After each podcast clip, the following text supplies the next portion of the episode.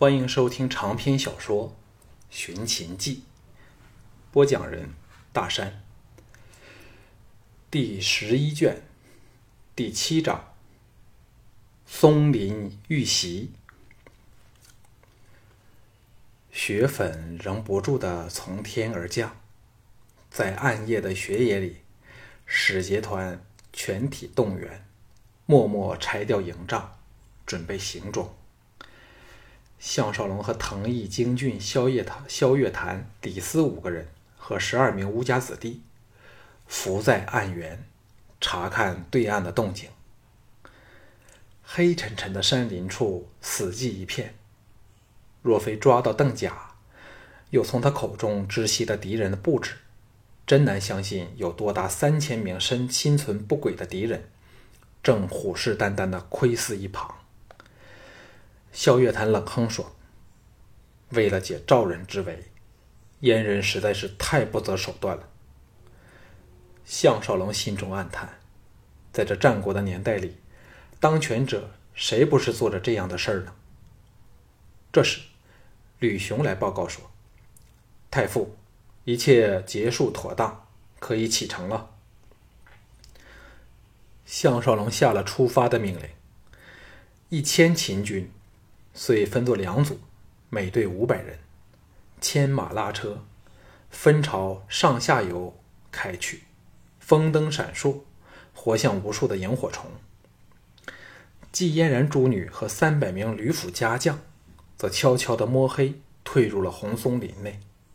黑夜里，车行马嘶之声不住响起，扰扰攘攘，破坏了雪夜那神圣不可侵犯的宁静。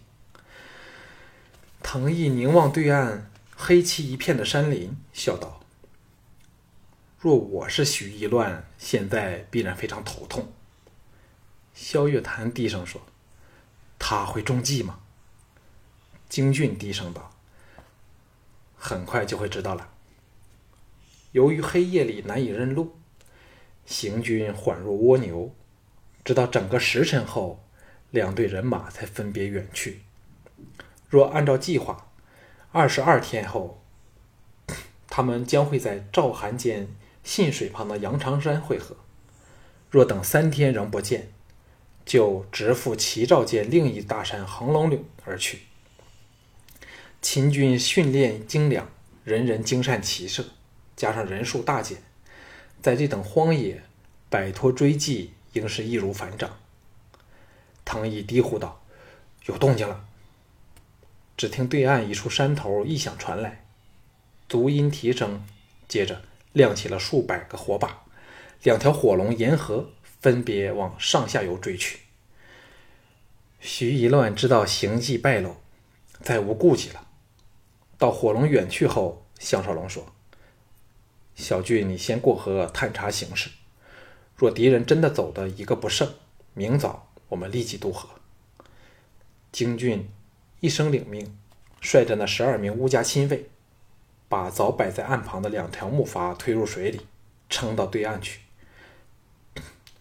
李斯和萧月潭两个人也跟着去了。项少龙和唐毅两个人轻松地朝红松林走去。燕人这燕人这招突如其来的伏兵，确然叫他们手忙脚乱了好一阵子。不过现在事情终于暂时化解了。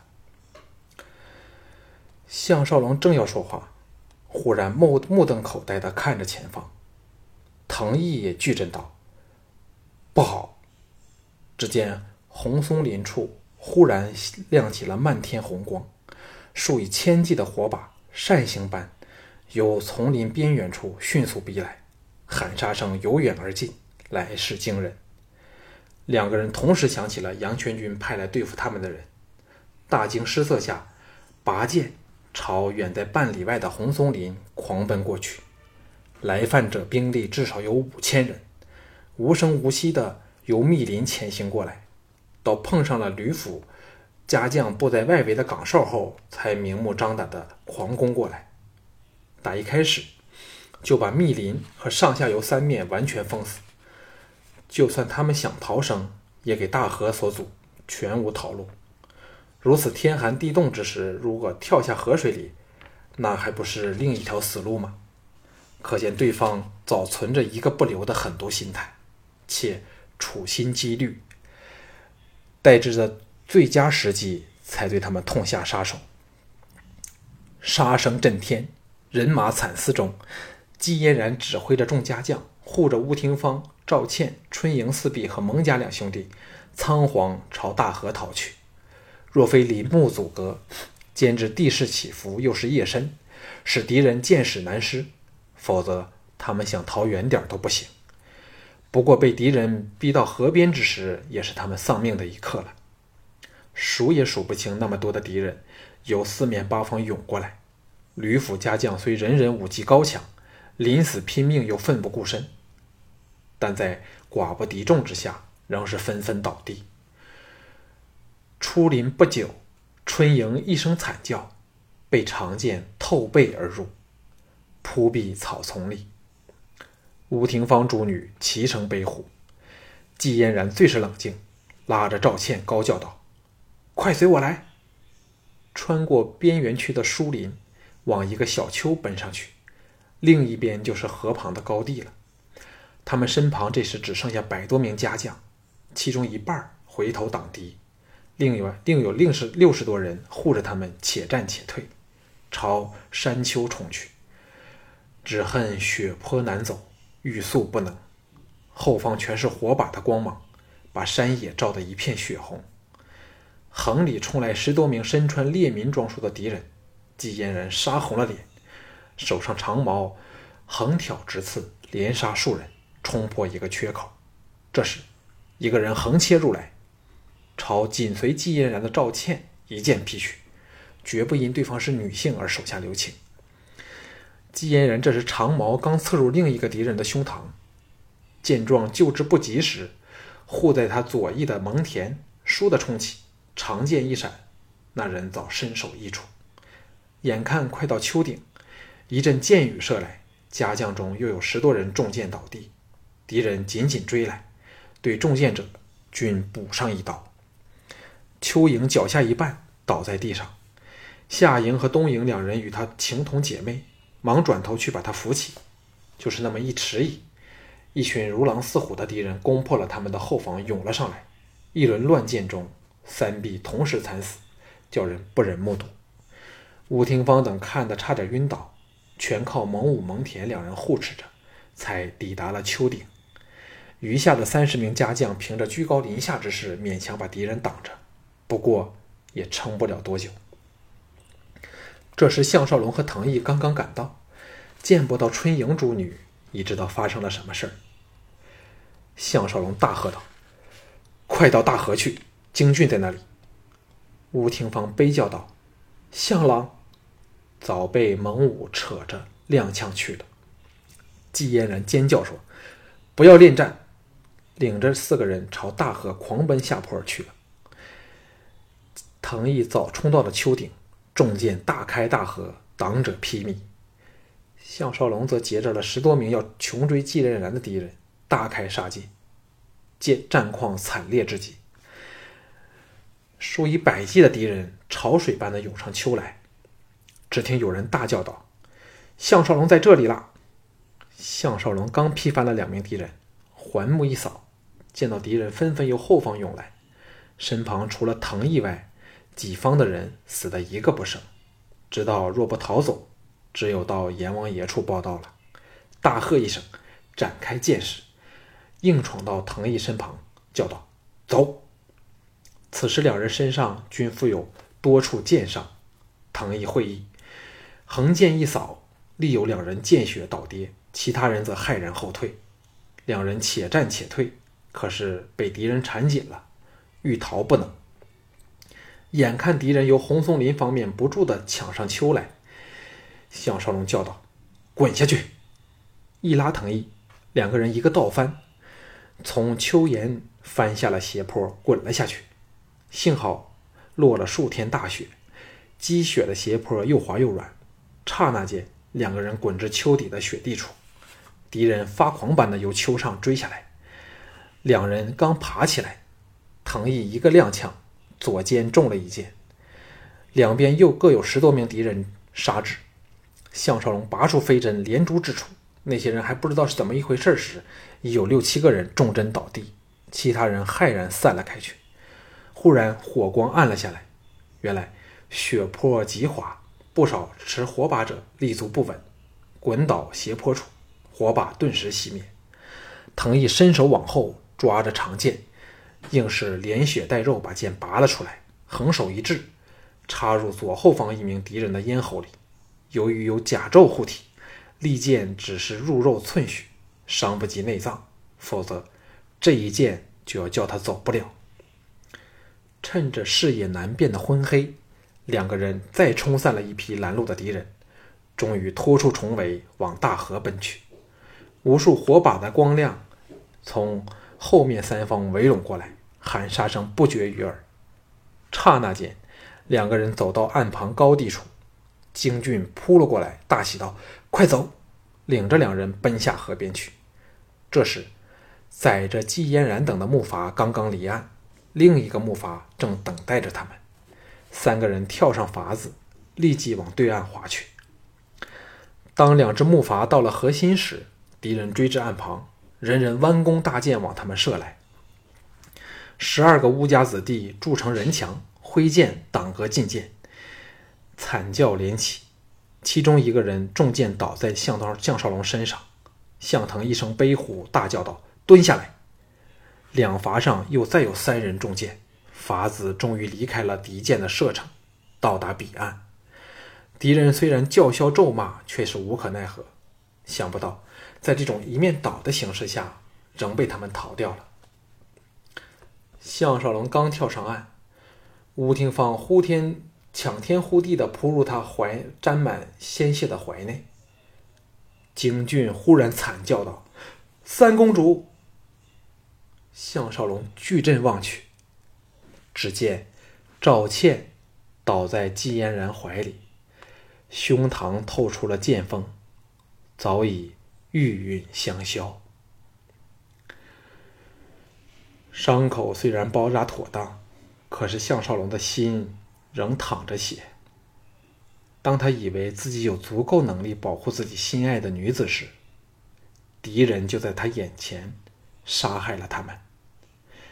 在这可悲的时代里，绝大部分的女人都是依附男人生存。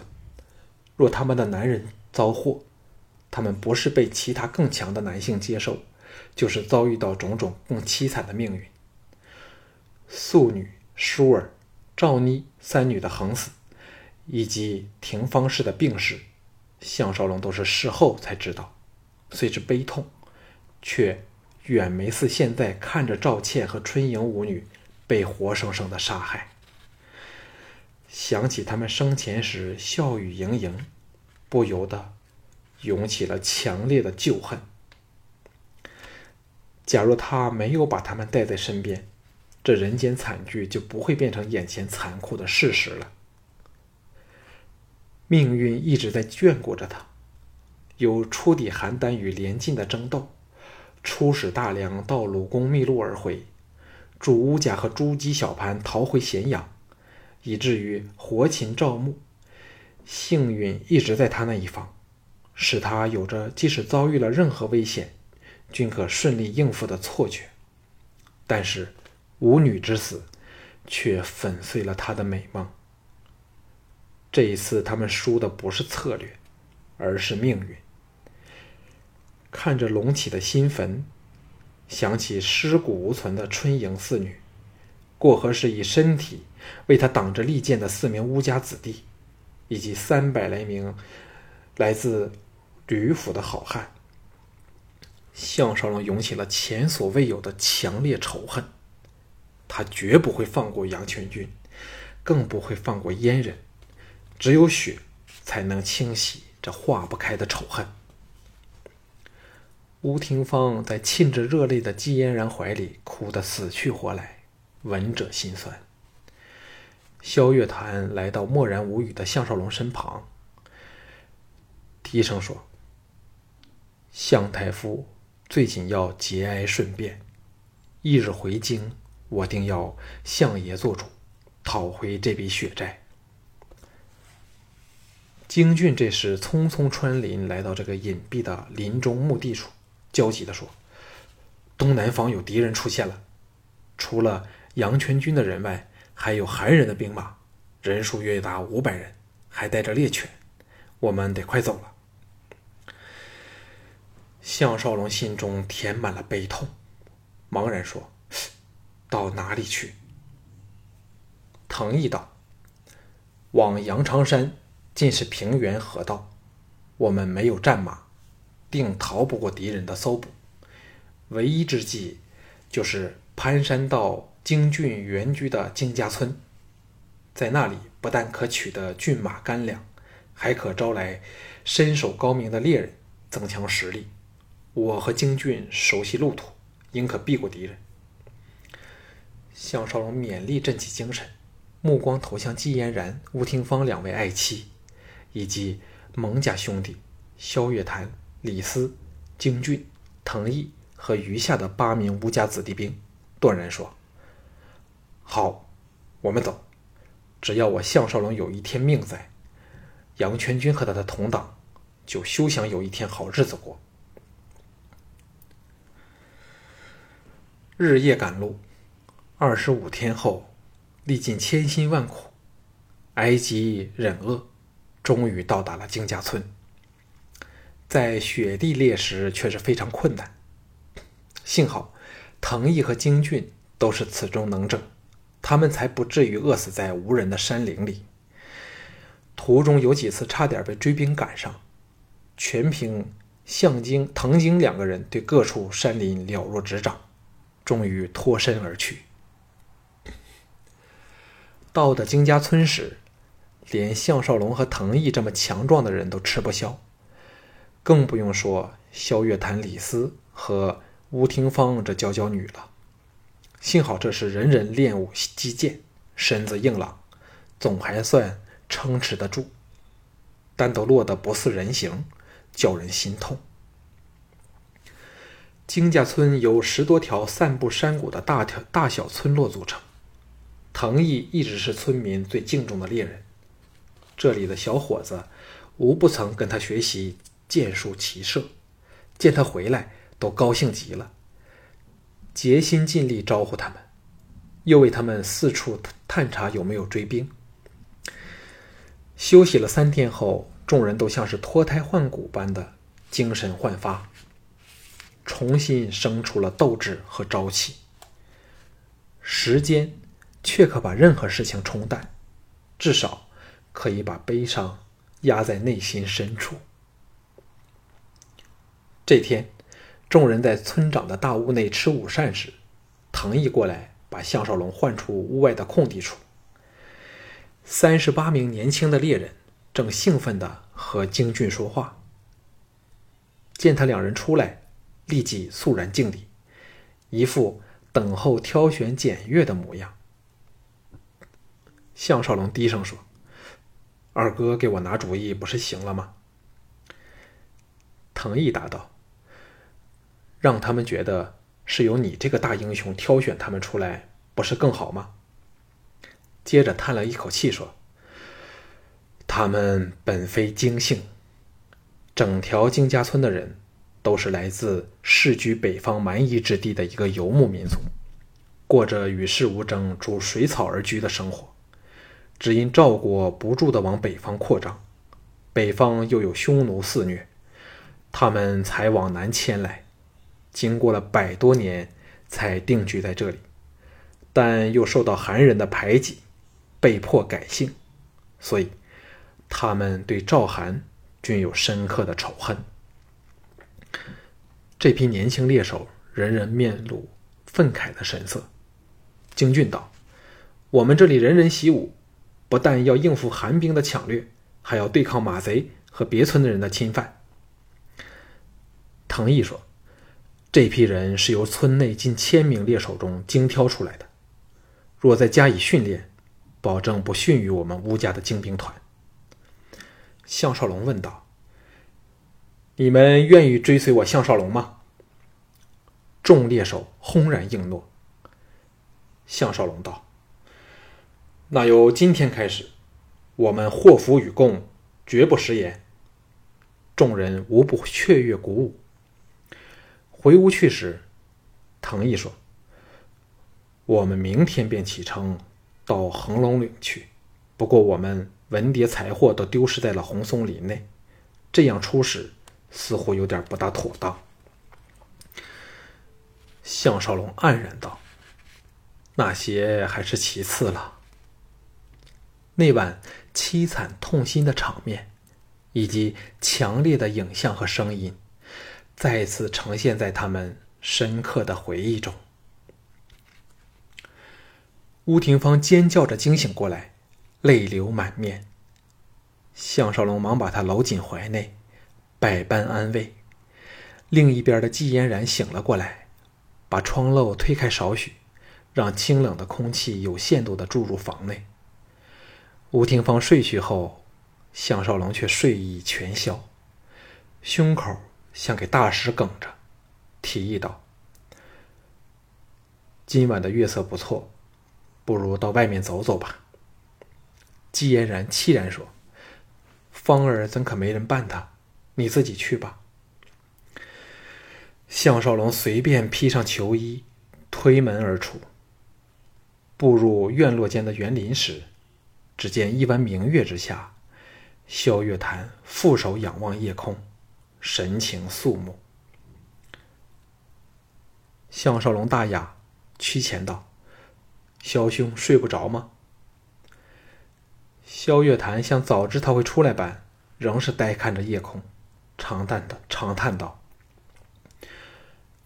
我这人最爱胡思乱想，晚上尤甚，所以平时最爱搂着美女来睡。”免得专想些不该想的事。今晚老毛病又发作了。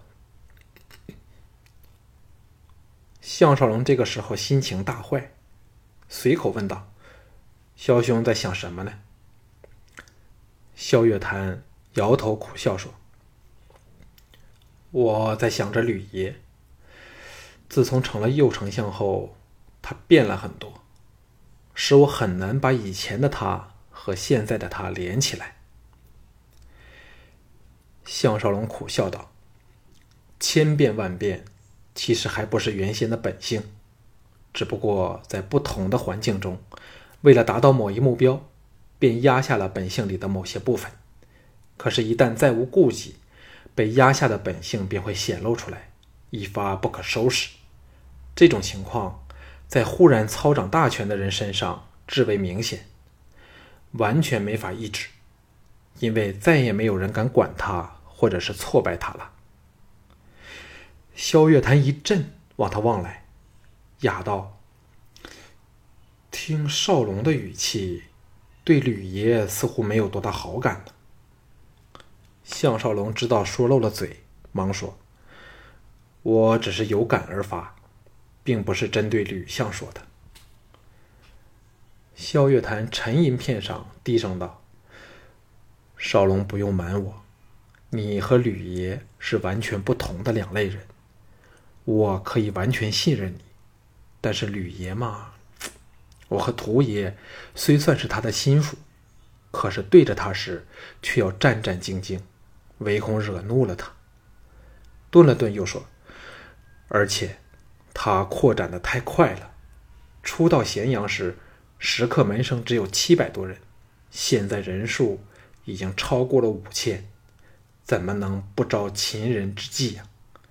这回我们松林遇袭，正是因此而来。项少龙想起了牺牲的人，一时间无言以对。萧月潭知道勾起了他的心事儿，再叹了一口气道。我们可说是共过生死，所以不该说的也要说出来。以少龙这种重情义的性格，将来必忍受不了很多吕爷做出来的事儿。你明白我的意思吧？项少龙默然点头。为了小盘，注定了他将会成为吕吕不韦的死敌，这或者就是命运吧。赵倩等的惨死。坚定了他助小盘统一六国的决心。只有武力才可制止武力。虽然达至法治的社会仍有两千多年的遥远路程，但总须得有个开始吧。那就由他和小盘这始皇帝的手内完成了。口中应道：“晚了，明天还一早要赶路，不如我们回去休息吧。”